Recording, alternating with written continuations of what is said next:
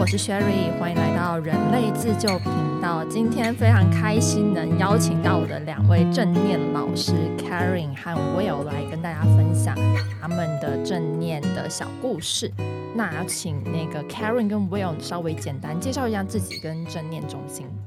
Hello，大家好，我是 Karen。嗨，大家好，我是 William Will，很荣幸来到这里。老师突然这么正经，介就介绍，对啊，就介绍我自己啊，我就是 Karen 啊。稍微讲一下正念中心，因为好像应该很多人还不知道，因为这个节目也会在那个海外一起被播放嘛。嗯嗯，嗯，正念中心我们一八年成立到现在，其实已经快五年了。呃，那时候我们建立这个正念中心的时候，国内据我们所了解，好像我们是第一家，对，那时候还没有，所以我们可以算是比较早的一批吧。对，因为我也是非常荣幸的见证这一整个过程。对的，对的，Sherry 是我们很早很早的一个学员，对，对，因为是第一，刚好也是一八年嘛，一八年是我刚来上海的时候，嗯。对，然后也是第一批的那个正念培训师，所以就一路嗯跟着老师一起去学习正念这个嗯东西。那我想要稍微了解一下，就是两位最早是什么情况下接触到正念？呃，其实以前呃，在之前呢，一八年前我还在企业里面做管理，做了很多年。呃，那么在这之前，其实我小时候是在国外有一段国外的经历，十几年在英国啊、读书，呃，然后回到上海以后呢，我还是当年是以一个世俗化的一个思想、一个观念啊，就是我要有钱，我要有地位，我要有各种各样的东西啊，我要去证明我自己的成功的价值，让我不断的去努力工作啊，等等啊。那么的确创造了很多相应的一些回报，但在这个过程当中，一直就有一个声音在我的脑海里面会出现一种自我的质疑，是关于我究竟要做什么，这不嗯是我要做的。这个质疑声一开始你可以通过呃换工作啊，去挑战自己啊，通过物质啊把它给掩盖掉。但后来，当你发现你换了很多工作，而且每个工作都做得很好，然后物质已经没有办法带给你快乐感快乐的时候，你就开始没有办法去掩盖这个声音了。这个声音嗯变得越来越大，你究竟要做什么？就一直在问自己。呃，这个声音大到最后，让我开始更加的迷茫未来人生的方向，对生命甚至产生了一种一种绝望、悲观的一种一种观念啊、因为已经看不到未来了，不知道我接下来三十年、四十年以后会怎么样？难道要做同嗯份工作吗？啊，就是就是有点迷茫。然后在那个状态下面，我经历了像抑郁啊、depression 啊，然后开始喝酒啊，变成酒鬼啊、alcoholic 啊，然后这样，通通过这种麻痹自己、麻痹声音，嗯啊，但这个不是长久的啊，当然也经历了很多因为酒精所带来的一些遭遇啊，各个方面啊，然后也是机缘巧合，我遇见了一帮来自国外西方的老师。啊，当时我在做一个关于如何把中西教育结合在一起的项目，那推广推广给国人，呃，那么我就发现他们的身上有一些奇妙的特质，一种平静、呃安详的感觉，一种富足感在他们身上可以嗯。体现出来。我觉得很奇怪，即便我们在工作的过程当中有很多 conflicts，因为东西文化不一样嘛，对吧？但是他们都能很很平静、很很很带有善意的同理心的去去看待这些冲突啊，包括解决这些冲突。然后我就会问当时的一位老师叫 Michael，啊，然后问嗯他，呃，你们是怎么做到这些的啊？你们我们能够，你们这些特质能不能，那、就是类似像教教我啊？你怎么样？他就说我在 meditate，我们一直都在 meditate，嗯在冥想。我说啊，那你我因为我之前我是听过这个概念的，但是我没有去实践过。后来他就带着我做了几次以后，让我有很深的感触。我第一次感受到我的身体，我第一次感受到我的内在的一些情绪被压抑的情绪啊。然后他就跟我讲很多一些相关的一些他的经历，他也我也讲了我的经历，然后我们互相分享。然后他跟我说：“我 Will，你是 special 的，OK，你 special 的。”然后当时还有个瑜伽的一位老师，他是位大师，也从国外请过来的。然后他也跟我说：“Will，you're special。”就是在很多很多他接触的我们在国内，他说你是 special，但是我不知道他什么意思，什么意思。然后接下来又有一些机缘巧合，啊，我又换了份工作，然后当时那份工作是帮企业去做一些相关的培训项目，但培训的主题是关于内在探索，所以说一切的发生的事情都好像冥冥之中安排安排好的啊，然后去做企业相关的内在探索。但内在探索，内在探索，其实我也不知道到底是什么。然后我就发 email 给 Michael，他已经回到美国了。他他跟我说，你可以找这个叫 mindfulness。然后他发了一个跟哈佛商学院有关的一个项目，呃，给到我。他说你可以去了解一下这个。我一看，哎，这东西蛮有兴趣的，我就写 email 给他们，我想问他们能不能一起合作。他们说我们在上海正好有一个活动，你可以来参参加。然后我说，啊，太好，那我就来参加。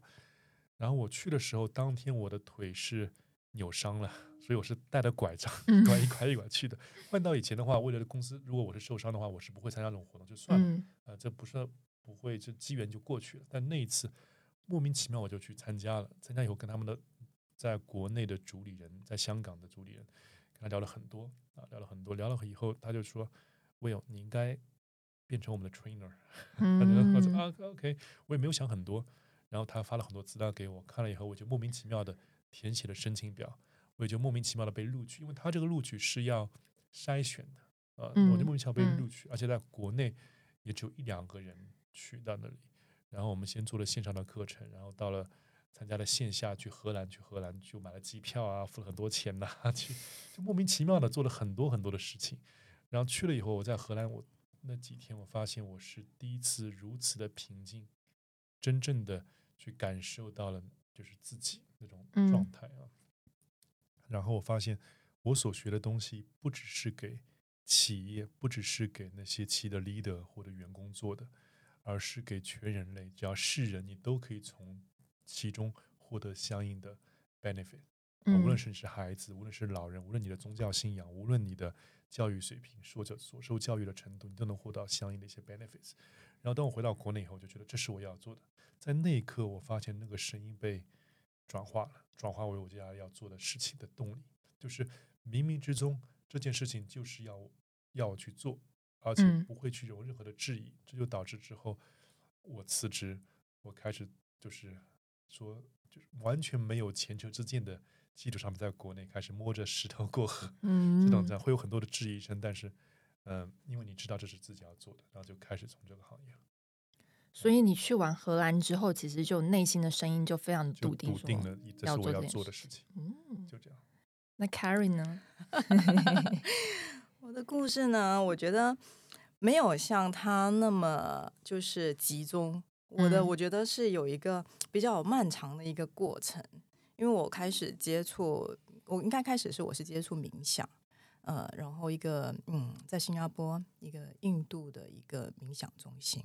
那那那时间很长了，二十几年前。可是，嗯，之后我都会有陆陆续续自己都会有冥想，直到后面我的工作，因为后续我的工作呢是嗯做健康养生产业，所以我们有针对土系和土壁的部分。所以我因为那时候我是在那个公司这个板块的负责人，所以我跟很多医生专家 接触。啊，所以就是从他们身上，我有很多的学习啊，包括呃，我们有一个老师，他就是到梅村啊，到一行禅师那边去学了正念，回来，然后我们做嗯，针对土系很多很多土系的这个正念相关的一些输出的项目，然后嗯。土币的部分，不好意思，我看讲土系对不对？土币的部分，然后嗯，还有很多像一些喜马拉雅山的一些冥想老师啊啊这些，所以我接触很多，而且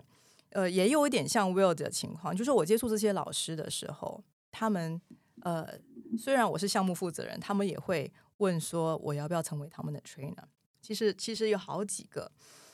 呃，可是当然那是我的角色，不是。不不是那样，不是那个 trainer 角色嘛？我是做那个 企划这个这个项目的，所以我完全不会这样子去思考。然后到了嗯，可能大概一四一五年吧，反正我有一个有个机会，我去了禅修，我去了台湾禅修，其实我去了法鼓山。然后呢，就是那次禅修，其实就是呃，完全改变了我的人生。那当然，我觉得在这个之前，其实已经有一些种子，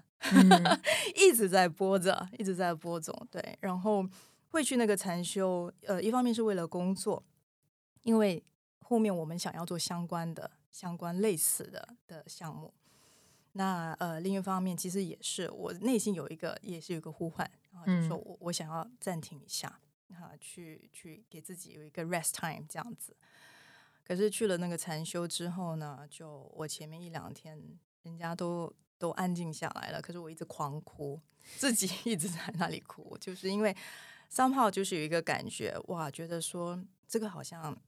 是我真的需要的。嗯，我就觉得说，我之前的工作虽然是我很喜欢，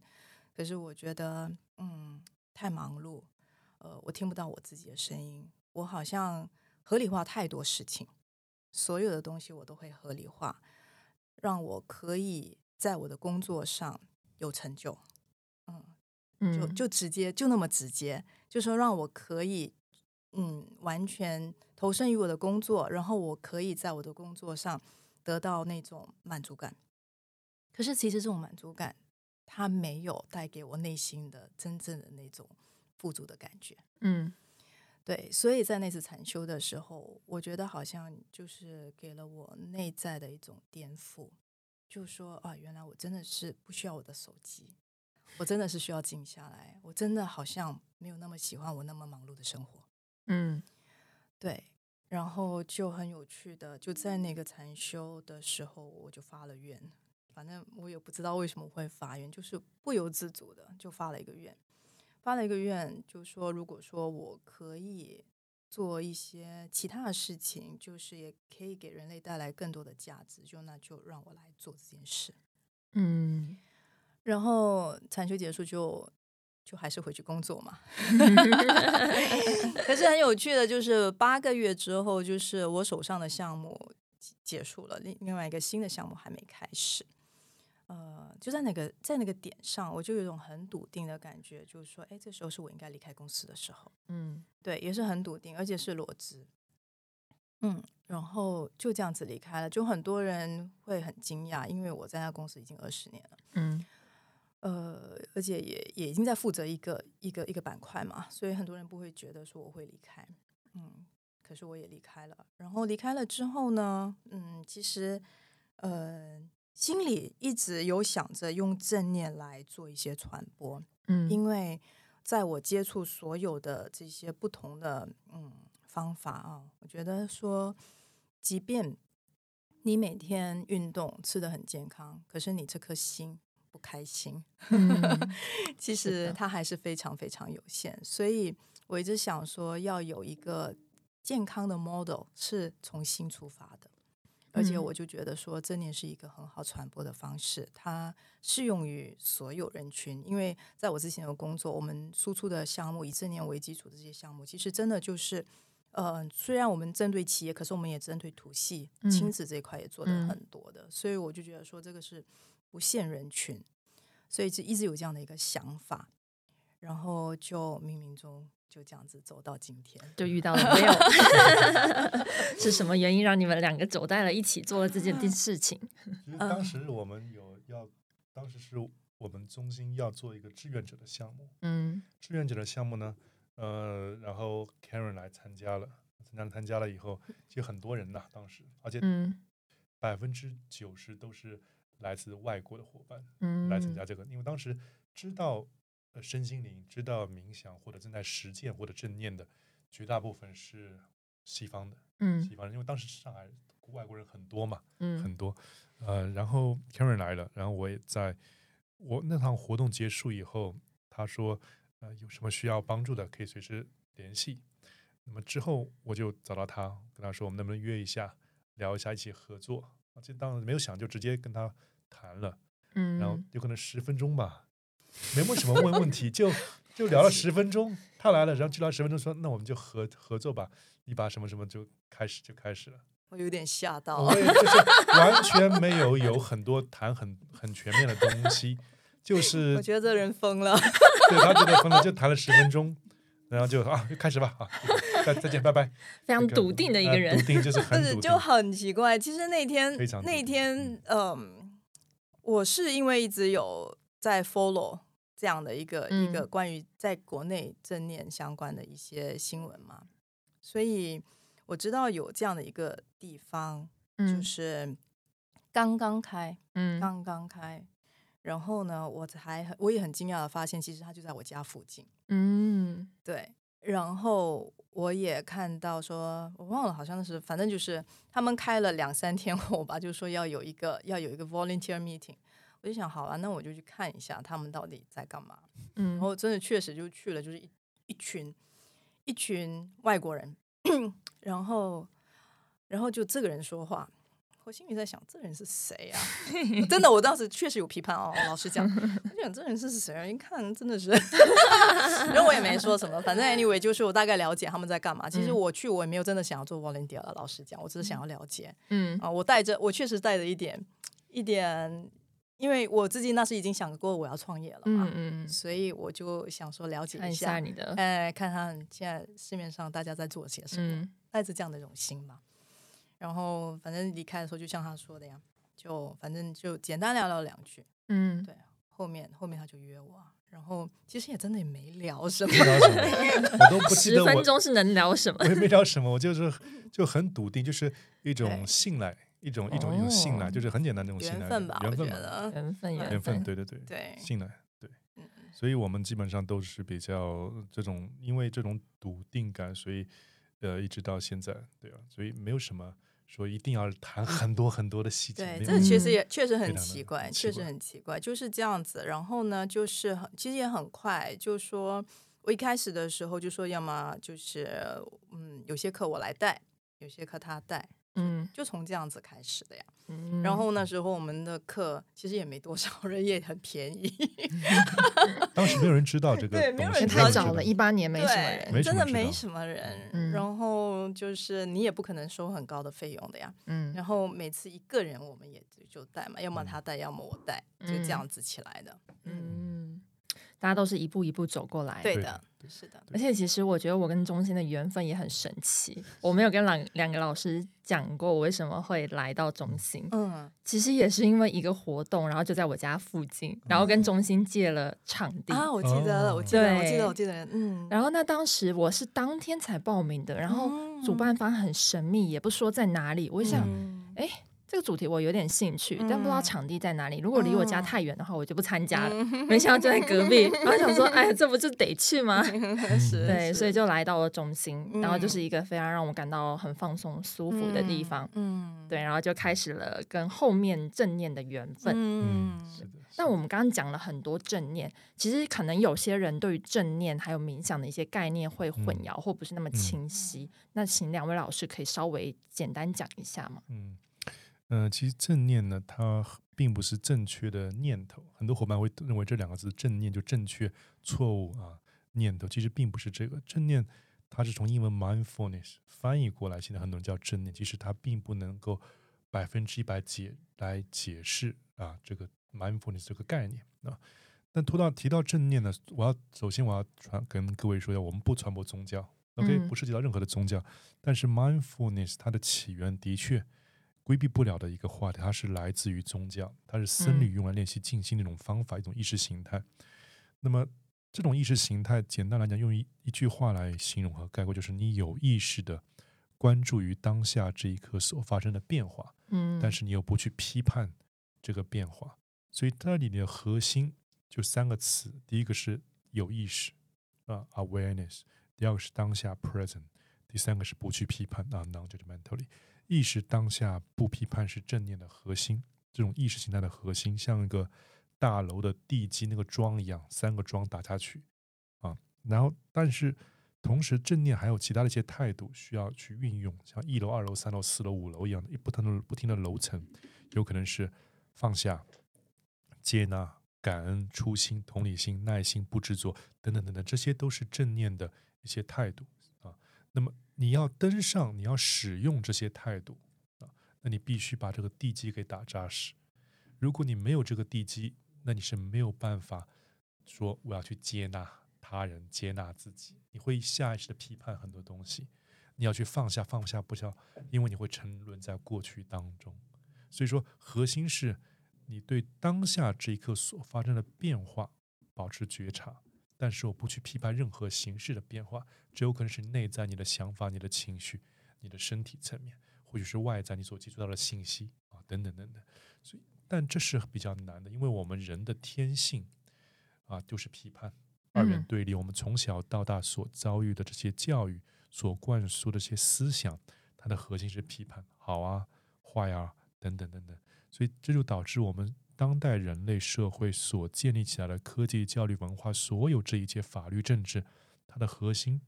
就是建在批判的上面的这个基础上面的。它让我们人类在物质层面高速的发展。科技层面高速的发展，但是我们人生的所遭遇的痛苦，它的根源其实无法成长的根源，也就来自于批判。因为痛苦的本质是因为变化，我们人不喜欢变化。一个人生当中有一个有一个点突然之间发生了变化，即便你知道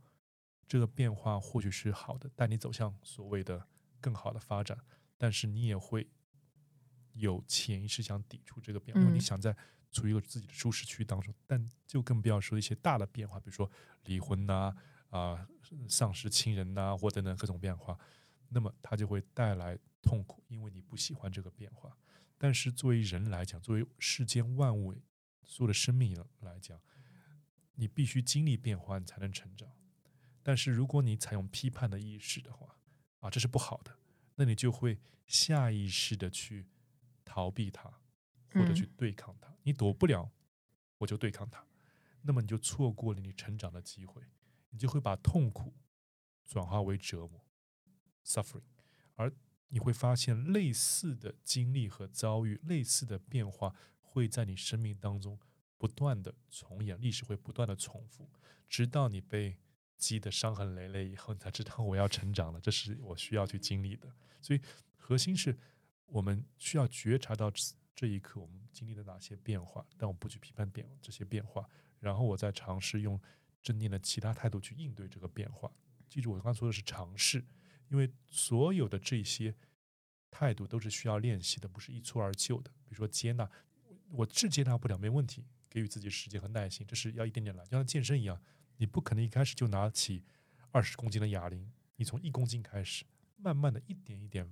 去应对这些变化，嗯，所以正念的核心，呃，广泛主流被用于啊压力啊疏导 MBSR 压力，包括还有像 MBCT 认知疗法，这是国际上最早被运用的一些区域、一些范畴。但正念并不只是在我们看来，不只是缓解压力和焦虑，提升你的睡眠质量啊，防止抑郁症和焦虑症的复发。正念的核心价值。它是让你能够更加进一步的去了解你自己，因为你通过变化，通过自我的内审，你会发现自己很多被植入的底层的信念啊，因为变化冲突嘛，你会发现这些什么原因导致我有这样的想法和想法和情绪的，那肯定是有些信念在那边，你会发现它，然后剥离它，像剥洋葱一样，不断的剥掉洋葱皮，一层一层一层，最终看到那个核心那个东西是什么，这就是我们现在很多人在谈的。啊，conscious awakening 意识层面的觉醒，所以无论哪一种形式的自我成长和探索，像 Karen 老师说的一样，它的核心是正念，嗯，基础是正念。像我们知道，像像像很多一个助教当下的力量，核心是 mindfulness 正念，很多东西都讲的是正念。所以说，这也是我们作为我们的基础传播的一个这个这个原因在这里，嗯。所以听起来像是正在当下的念头，但是不予以批评的态度去面对所有事情。但并不只是只有念头，所有的一切的变化，因为变化是是没有办法的，内和外的，内和外的变化，而且变化是不会停止的。对，嗯，变化是无常的，就和台风一样，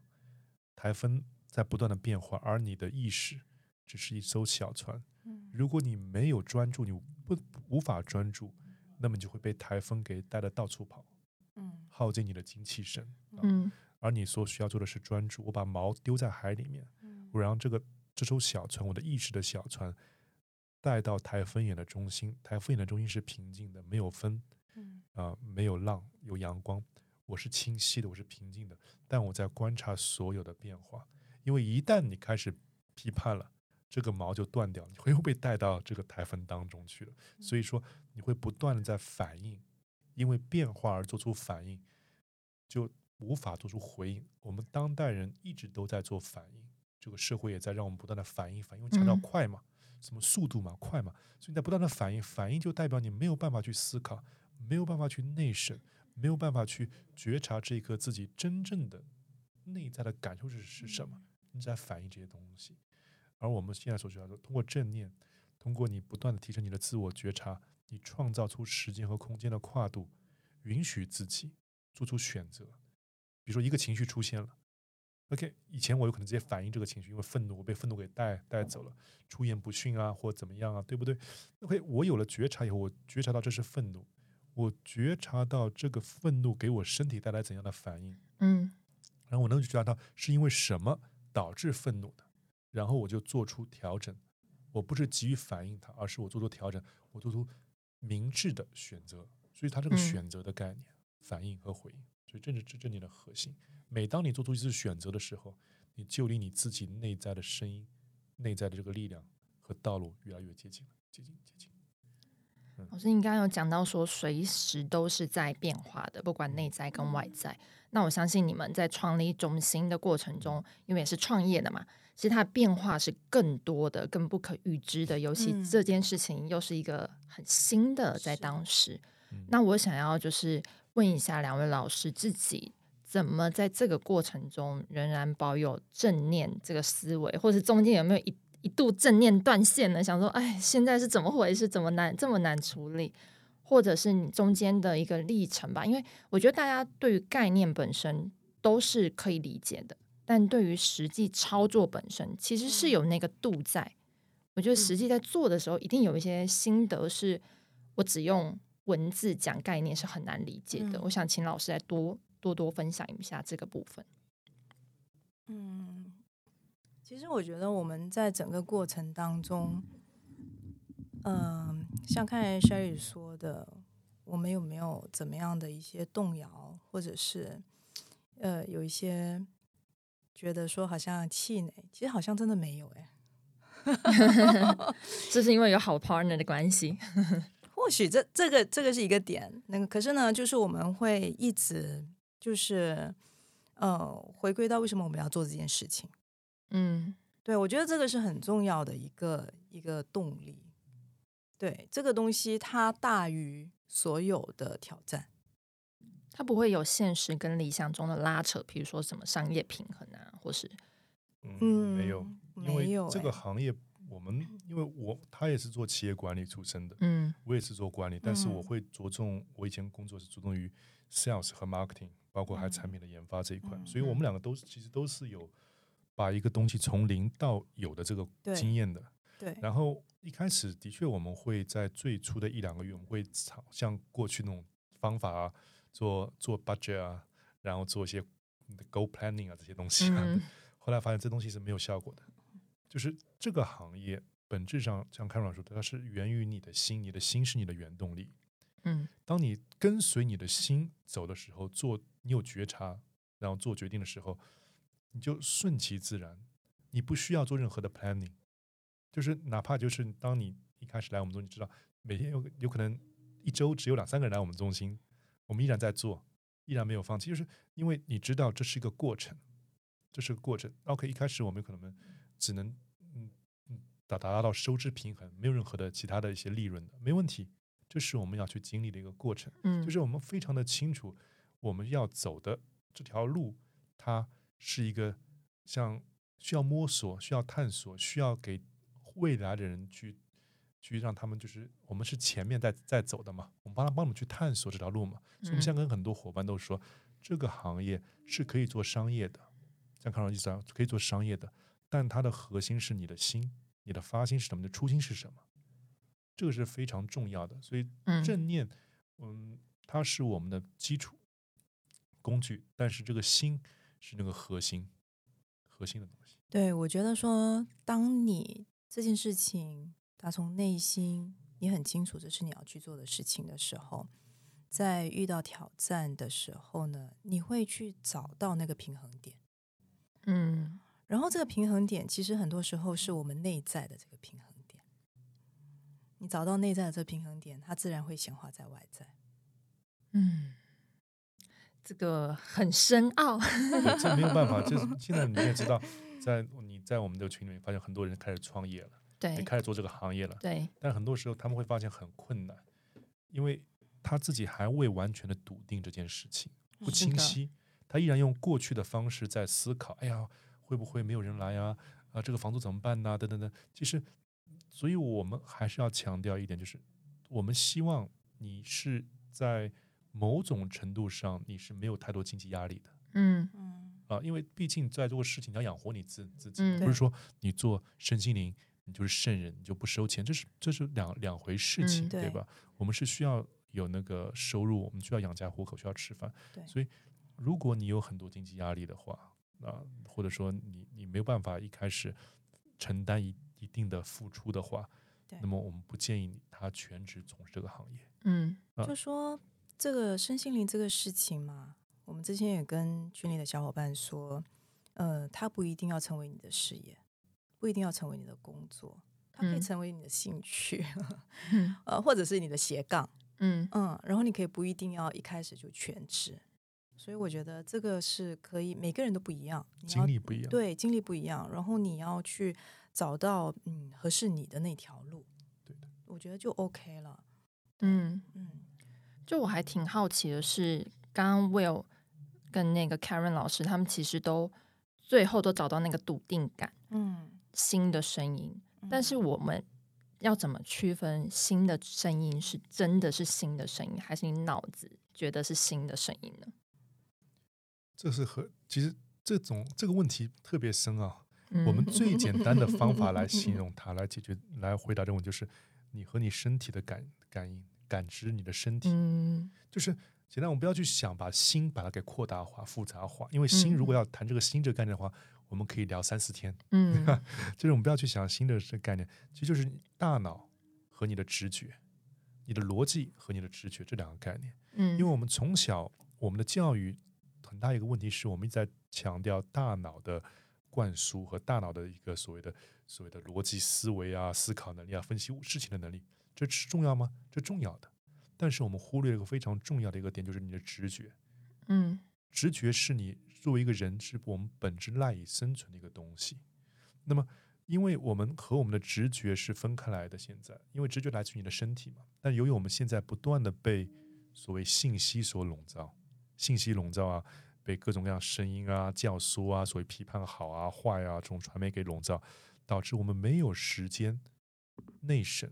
没有嗯时间去连接我们的身体。像我们做很多活动的时候，我们会发现绝大部分人，他的躺在地上的时候，躺在我们比如说我们做颂钵啊，做一些活动的时候，他的身体已经呈现出了很放松、睡眠的状态，是打鼾了。可是他大脑在睁开眼他说他没有睡觉，他一直很清醒的，他是他那种失联的状态。比如说我们带一个练习，他已经昏昏欲睡了，前后前后开始摇摆了。但他嗯却没有意识到这个问题。绝大部分身体和身大脑是是分离的，所以说你一旦分离了，你就更加难去觉察到身体带给你的反馈是什么。你的直觉力不要去谈，就不用去谈了，因为直觉的第一反应是来自于你的身体。嗯你对一个选择 A，这个选择是你通过大脑，通过你所获得的教育知识和过去过往的经验，你所收集到的资料告诉你 A 是最安全的，所以说大脑只会做出安全的选择，然后或者或所谓好的选择哈，嗯。但这个好也是基于他的认知范围内的一个好的啊，然后你会去做 A，但是你身体或许对于这个选择它是抗拒的，或者说紧绷的，或者有点不是很舒服的，但是我们感知不到，嗯。感知不到。而 B 这个选择是你没有办法通过大脑去合理化出来，它没有办法，它任何资料都没办法告诉。像我们开始做中心的时候，对吧？没有任何前车的呃一些先人的一些一些经验可以分享给我们的，没有的，完全没有的。就是嗯你要多大的房子烟啊，你要放什么东西啊，买什么东西啊，完全不知道。所有的装饰，包括课程内容，完全不知道。嗯然后就是凭你感觉你的嗯。身体对这件事情啊，比如说这个图片我要买这个东西，他的身体的感觉是啊，蛮舒服，蛮喜欢的，喜好我喜欢买吧，对，买吧，有感觉啊，这东西啊，就很有很有意思，把东西放在这里，感觉蛮舒服的，啊，身体感觉很舒服，嗯。放在这里，我选择，但是你为什么放在这里？我不知道，我感觉身体舒服的，就是关键，因为很多时候。我们比如说，对于直觉的反应来自我们来有个英文英文句叫 “listen to your guts”，guts 嗯在这里啊，这有很多神经元呀，但是我们们从来没有教育过这个东西，所以说接下来你说要区别大脑和心，不用去考虑这个心，大脑和身体，因为身体是不会欺骗你的，它的嗯感觉是最真实的。嗯对，无论是你的想法也好，无论是你经历的一些遭遇也好，情绪各种东西，它是最真实的感觉。所以说，你就只要判断，在生活当中啊，这个选择是我的身体的反应是是什么。开不开心？对，开不开心，感觉好好好不好？你做嗯让你感觉好的事情选择，但有可能这个好是你没有办法去去，就是说，它有可能你大脑没有办法去合理化这个东西，嗯它有可能是是种是种黑暗的挑挑战。你要打开那扇门是很黑的，你要进去，你必须得进去以后，你才能看到那那美美丽的世世界。但是跨进去这一步是需要勇气的。可是 Sherry 提到这个问题哦，其实我我也我也很很理解你这个问题，因为我们大部分人都会有很恐惧，嗯。然后我们的大脑就像刚才威廉讲的，我们用我们大脑会合理化，因为要去保护我们嘛，啊，以我自己的过去的经验是这样，就是去经历它，嗯。真的，我觉得就是说，有些时候呢，我们会有很多混乱的信息出现，因为即便我们的心或者我们的身体可能有一些有一些信号出来了，可是我们大脑也非常的强大，嗯，它可能会马上又把我们拉回去，所以就在那种混乱混沌当中，好像一下子你又清楚了，一下子你又不清晰了，所以在这个时候你就会很很迷茫、很乱。我自己也经历过这样的一个阶段，就说在离开企业之后，虽然我很笃定这件事情是要我我要做的，嗯可是我也不是一开始就就什么都很好，真的不是这样子。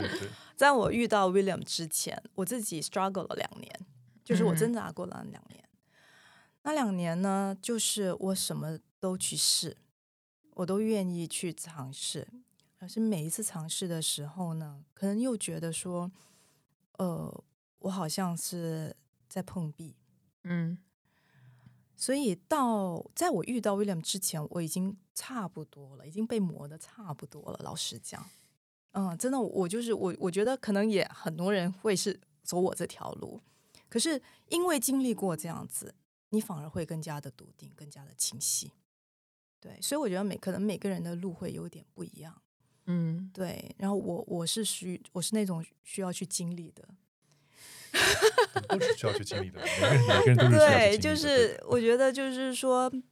这样子就会说服我的大脑，嗯。明白吗？我觉得我觉得很多人可能也都是这样子，所以可是这些都是很好的很好的学习，都是很好的礼物。我现在返嗯。回来看，其实都是很好很好的礼物。那因为这样子，我们可以整合出我们的经验分享到给大家。嗯就说刚才像 William 讲的那个身体的反应，其实也是我们自己走过这条路，我们很清楚。可是，在那个点上，可能我们不完全会听从我们身体的那个声音。可是，因为我们经历，我们知道，所以我们也希望人家大家能够更多的跟自己的身体连接，啊跟自己的直觉连接。嗯对，所以我觉得这个是嗯，对，如果大家有这种有这种机会，就是说可以更多的、更多的去体验自己。嗯关键是要停顿下嗯来，对，你要在这种喧闹的这个社会环境当中，有意识的去选择停顿，有意识的去隔绝是，外在这些信息和干扰，然后你会经历一段对，复杂的呃是，一些内在的一些波动，有可能想法各种各样的想法，没问题，这是非常美妙的一个现象，这是一个嗯第一阶段。慢慢你会看到自己的平静下来了，对在，平静下来之后，你会开始逐渐的内省，嗯但这个过程不是说有时间的说标准的答案，说十分钟、二十分钟、三十分钟，这是一个没有办法的嗯。估算出来的一个时间。而且你不要去期待在什么点上我会平静下来，对。不要去就是允许自己去经历，嗯。这是非常非常重要。不要去借助任何的所谓的器材告诉你你可以平静下来了，而是我在任何地方我坐下来，我都可以创造出一个空间跟一个时间的概念，我去独处，去感受我自己，这就可以了。嗯这就保是需要持弹不断的性吧练习。对，我觉得保持弹性保持弹性很重对要。对，因为我特别欣赏 Will 的这种笃定感，然后特别能够 理解 Karen 这种中间的过程。我就处于两位的正中间，然后正在经历一些事情。嗯然后像我，就是真的在今年给自己按了一个暂停键，去了巴厘嗯。岛 retreat 回来之后，嗯。发现自己的内在的力量用长了更多。嗯。对于自己喜欢的事情，或者是自己的观点，能够更好的去表达出来。是。但我实际上回这次回来上海的时候，比如我带了一个呃艺术疗愈的工作坊，是真的在那个当下非常 enjoy 在做，我感觉我身体都在开心。对然后结束后对，我还在开心。对我看到学生的反馈，然后看到那些就是工作坊的照片，然后回来我觉得，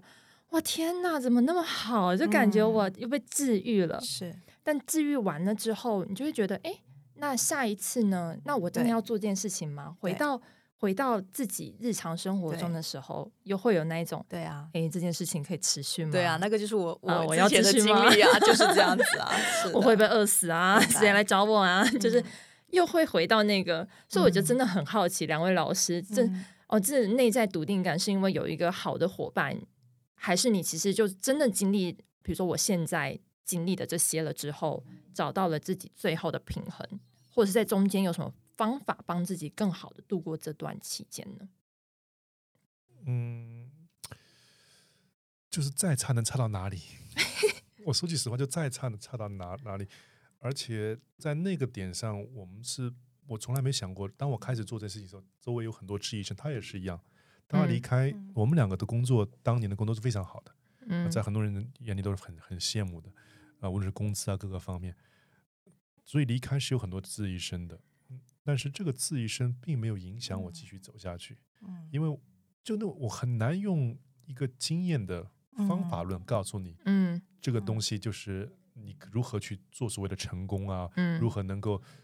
确保这东西能够给你带来收入啊，我没有嗯。办法，因为之后我们把所有我们过去的那套呃商业的模式都抛掉了，完全归零了，从零开始做起，就是完全的臣服，臣服于一种无形的安排。我只能说臣服嗯于无嗯形的安排，对，因为这就是要走的路。接下来，我把就让我把我自己交给了你，嗯。交给了这种无形的力量，嗯。你就该来什么就来什么吧。所以，即便后来我们上课就一个人在，一个人嗯。我给你上课，那这就是完全不去 care 他能给我带来多嗯。少的收益，给我多少带来的所谓社会地位和名望，就是不去 care 这些东西。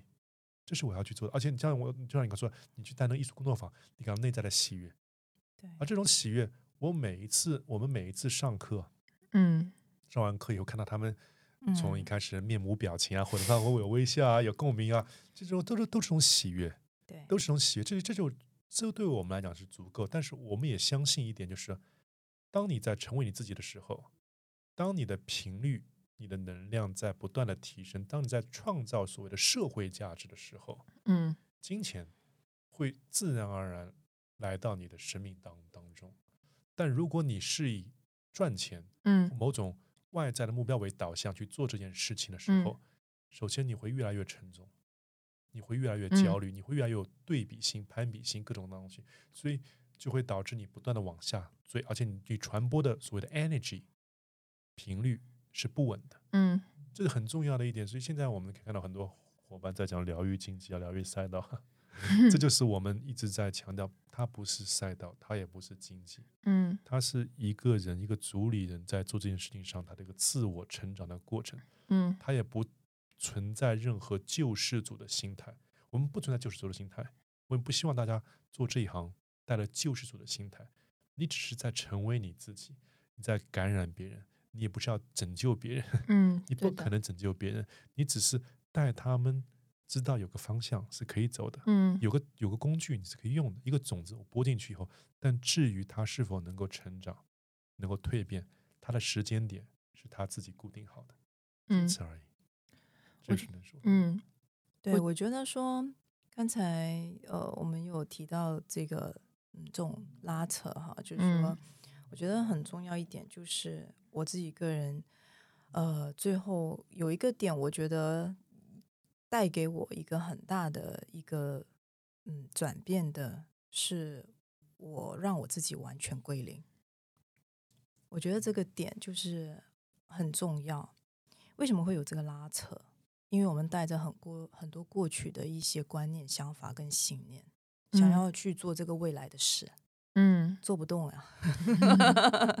真的做不动。所以这个东西就必须要把过去全部都放下，嗯全部全部都放下。所以当然你要能够放下这个东西，就像刚才我们提到的，就是说你要做这件事情的那个动力跟那个发心要大于所有的这些挑战，嗯，这个很重要。嗯我觉得一个思考的方式，我也可以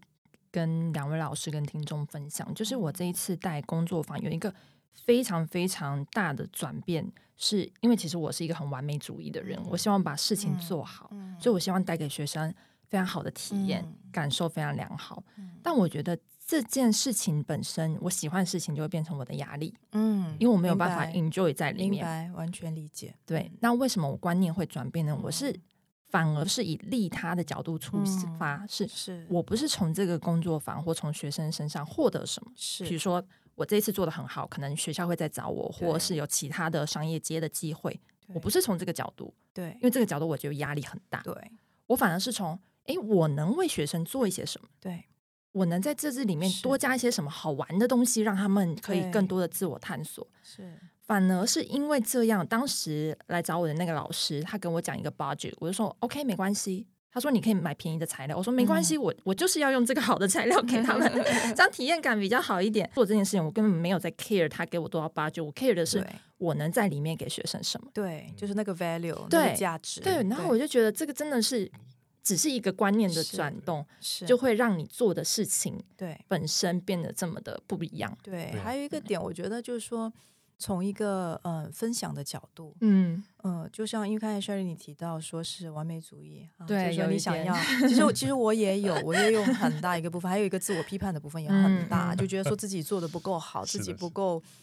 不够完美，对，可以站上去了吗？对有足够资格了吗？呃 确实确实有很多这样的内在的对嗯话，嗯嗯然后到一个点，我就觉得说，哎，其实我其实真正只是想要做分享，因为如果我那时候在我在企业的时候，还有那一段我觉得我过得很黑暗的那段时 间，真的我可以有一个人可以这样子带领我，跟我这样做这样的一种分享的话，嗯或许就不一样。嗯，同意，非常同意。对，这也是为什么我们要录 podcast 的原因，对记录老师的一些想法，也记录就是我们自己的一些生活经历吧。是，嗯，然后最后想要问老师的是，比如说有很多小白他没有从从来没有体验过正念，或者是有这些冥想习惯，那他们要怎么开始作为基础的入门？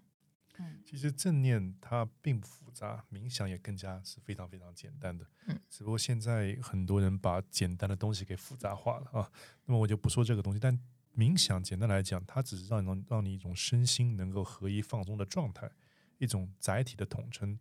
啊，就像健身一样，健身并不是说你要去健身房去撸铁才叫健身，你在小区散步、打个太极啊、拉拉伸啊、做个瑜伽、做个做个打球和游泳都是健身嘛，让你身心能够得到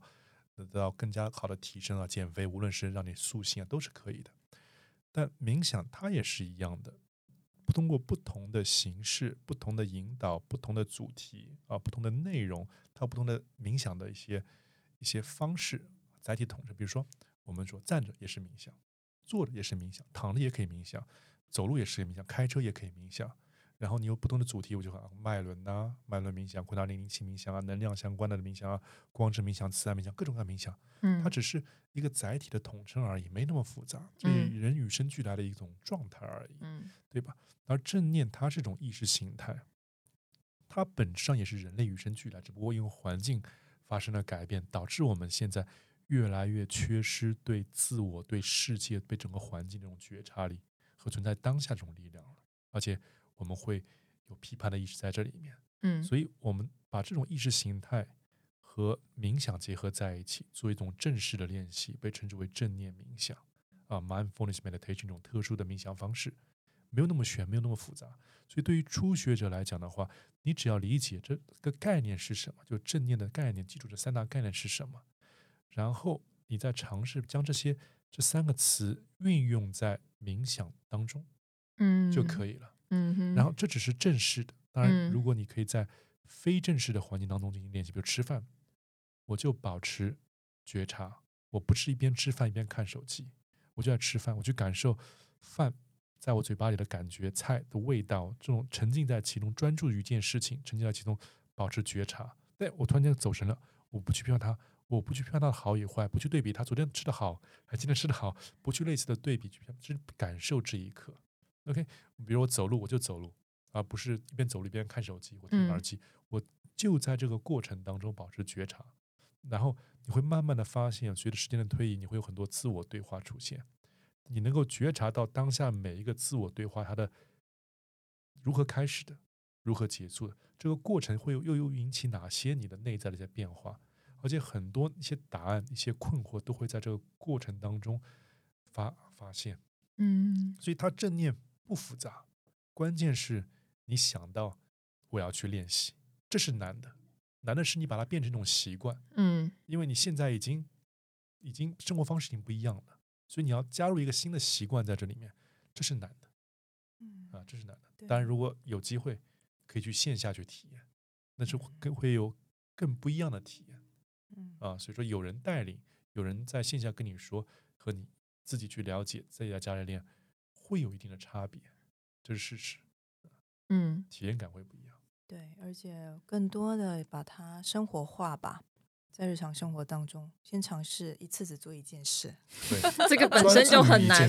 对对对，对，对，因为有很多小伙伴是他练习完了之后，觉得他在当下冥想当下，他觉得很 relax，可是是回到日常生活中，啊他有一大堆事情进来你要融入啊在比如说沟通啊、啊，人际嗯关系啊，是呃好难事情做我都可以融入正，是它这种意识形态它是百搭的对啊，百搭的。你画画你用正念，你在授嗯课你用正念，对嗯对不对？所有一切都是可以用正念所。以有些人会说没有时间练习，其实有时间呢、你要在日常生活当中练习就有时间呢、对吧？嗯，就就真的就是喝咖啡的时候喝咖啡，确实是就好呀。哎呀，好难呐、对，所以有时候才需要有些人会，比如说周末去个进修营，或者是用其他方式去让自己强迫暂停，嗯，是对，，去把那个感觉找回来。对，嗯，是好，那今天也跟老师讨论了很多，也谢谢老师分享了非常非常多的一些小故事。然后今天节目到这边，谢谢大家，谢谢两位老师。谢谢 Sherry，谢谢 Sherry，谢谢各位，谢谢。